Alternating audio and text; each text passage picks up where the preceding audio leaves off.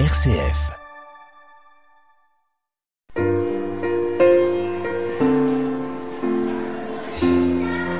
À l'école des saints avec Jean-Luc Mouns sur une RCF Belgique.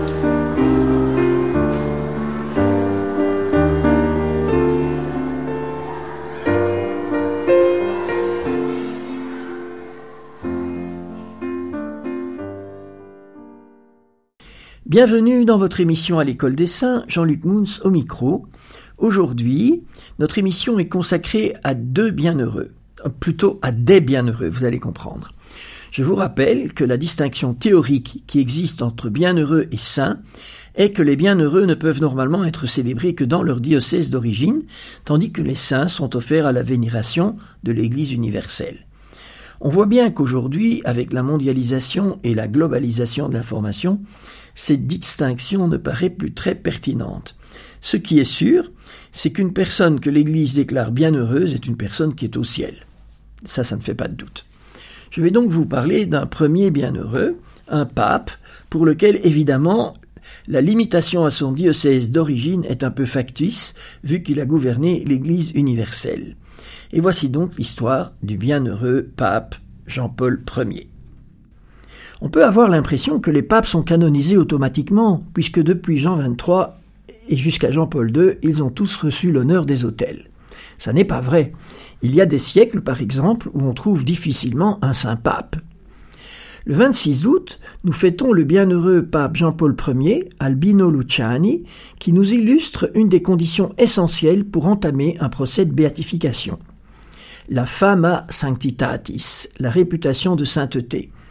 Ce qui a déclenché l'ouverture du procès, ce n'est pas qu'Albino Luciani ait été pape, mais ce sont les demandes répétées du peuple de Dieu adressées à l'évêque de son diocèse natal, et surtout la requête de la conférence épiscopale brésilienne composée de 226 évêques, qui a demandé le 1er juillet 1990 au pape Jean-Paul II d'ouvrir la cause de son prédécesseur. Les évêques signataires justifiaient leur pétition en décrivant Jean-Paul Ier comme la synthèse typique de l'homme de Dieu, à la fois plénitude d'humanité et plénitude du Christ, et il concluait en affirmant Notre conviction la plus intime est que nous interprétons le jugement favorable de nombreux autres frères dans l'épiscopat et traduisons une aspiration très vive des fidèles de l'Église du Brésil ainsi que des catholiques du monde entier. Fin de citation. Le procès a donc commencé et abouti à la proclamation de Jean-Paul Ier comme bienheureux. Albino Luciani naît dans le nord de l'Italie le 17 octobre 1912 dans une famille modeste. Son père est socialiste anticlérical et sa mère catholique fervente. Il entre au séminaire et il est ordonné prêtre le 7 juillet 1935. Il assume diverses charges pastorales, vicaire, enseignant dans un lycée, puis au séminaire de Belluno en théologie dogmatique. En 1958, Jean XXIII le consacre évêque de Vittorio Veneto. Monseigneur Luciani prend comme devise épiscopale Humilitas, humilité. Tout un programme qu'il a suivi toute sa vie. Son travail d'évêque n'est pas de tout repos. Il doit régler la question délicate d'un scandale immobilier causé par deux prêtres qui ont spéculé sur l'aumône de leurs paroissiens. Monseigneur Luciani refuse de couvrir les coupables et il rembourse toutes leurs dettes en vendant un bien immobilier du diocèse. Il doit aussi affronter ce qu'on a appelé le schisme de Montaner, un petit village qui n'accepte pas la nomination d'un nouveau curé et qui, en guise de protestation, se convertit en bloc à l'orthodoxie. Non sans difficulté. Je, suggère que personne ne les imite, parce que quand même, ça n'a pas été simple. Il participe aussi aux travaux du Concile Vatican II. En 1969, Monseigneur Luciani est nommé patriarche de Venise et cardinal en 1973. Il participe donc au conclave qui s'ouvre le 26 août 1978 pour élire le successeur de Paul VI. Il y arrive paisiblement, n'étant pas parmi les favoris. Il a d'ailleurs prévenu sa famille, même si je suis élu, j'ai toujours la possibilité de dire non, et je dirai non. Mais aux surprises, Monseigneur Luciani est élu le premier jour de scrutin. il y a eu quatre tours. Il a décrit lui-même les circonstances de son élection. Hier matin, je me suis rendu à la Sixtine pour voter tranquillement. Jamais je n'aurais soupçonné ce qui allait arriver. À peine le danger s'est-il annoncé pour moi que les deux collègues, mes voisins, m'ont murmuré des paroles de réconfort. On voit un peu ce qui se passe pendant un conclave. L'un d'eux m'a dit Courage Si le Seigneur charge d'un poids, il donne aussi l'aide pour le porter. Et l'autre a poursuivi N'ayez pas peur, dans le monde entier il y a tant de personnes qui prient pour le nouveau pape. Et le moment venu, j'ai accepté. À peine élu, le nouveau pape s'adresse aux cardinaux et leur déclare Que Dieu vous pardonne ce que vous venez de faire. ce qui montre quand même une grande lucidité.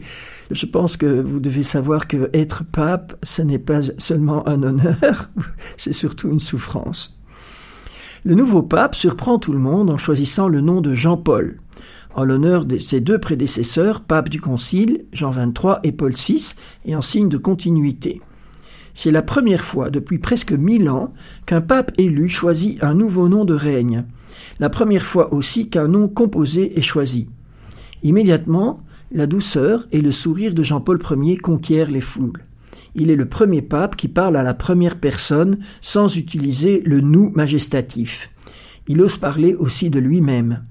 On l'appelle il Papa del Sorriso, le pape du sourire ou le pape au sourire, et aussi il Sorriso di Dio, le sourire de Dieu. Il marque par sa simplicité. Le 28 septembre 1978, coup de tonnerre. On apprend la mort de Jean-Paul Ier survenue pendant la nuit, probablement d'un infarctus. Son pontificat a duré seulement 33 jours. Ce n'est pas un fait exceptionnel dans l'histoire de l'Église. Ainsi, la plus courte durée de pontificat est celle du pape Urbain VII, mort de la malaria. Il a régné seulement 13 jours.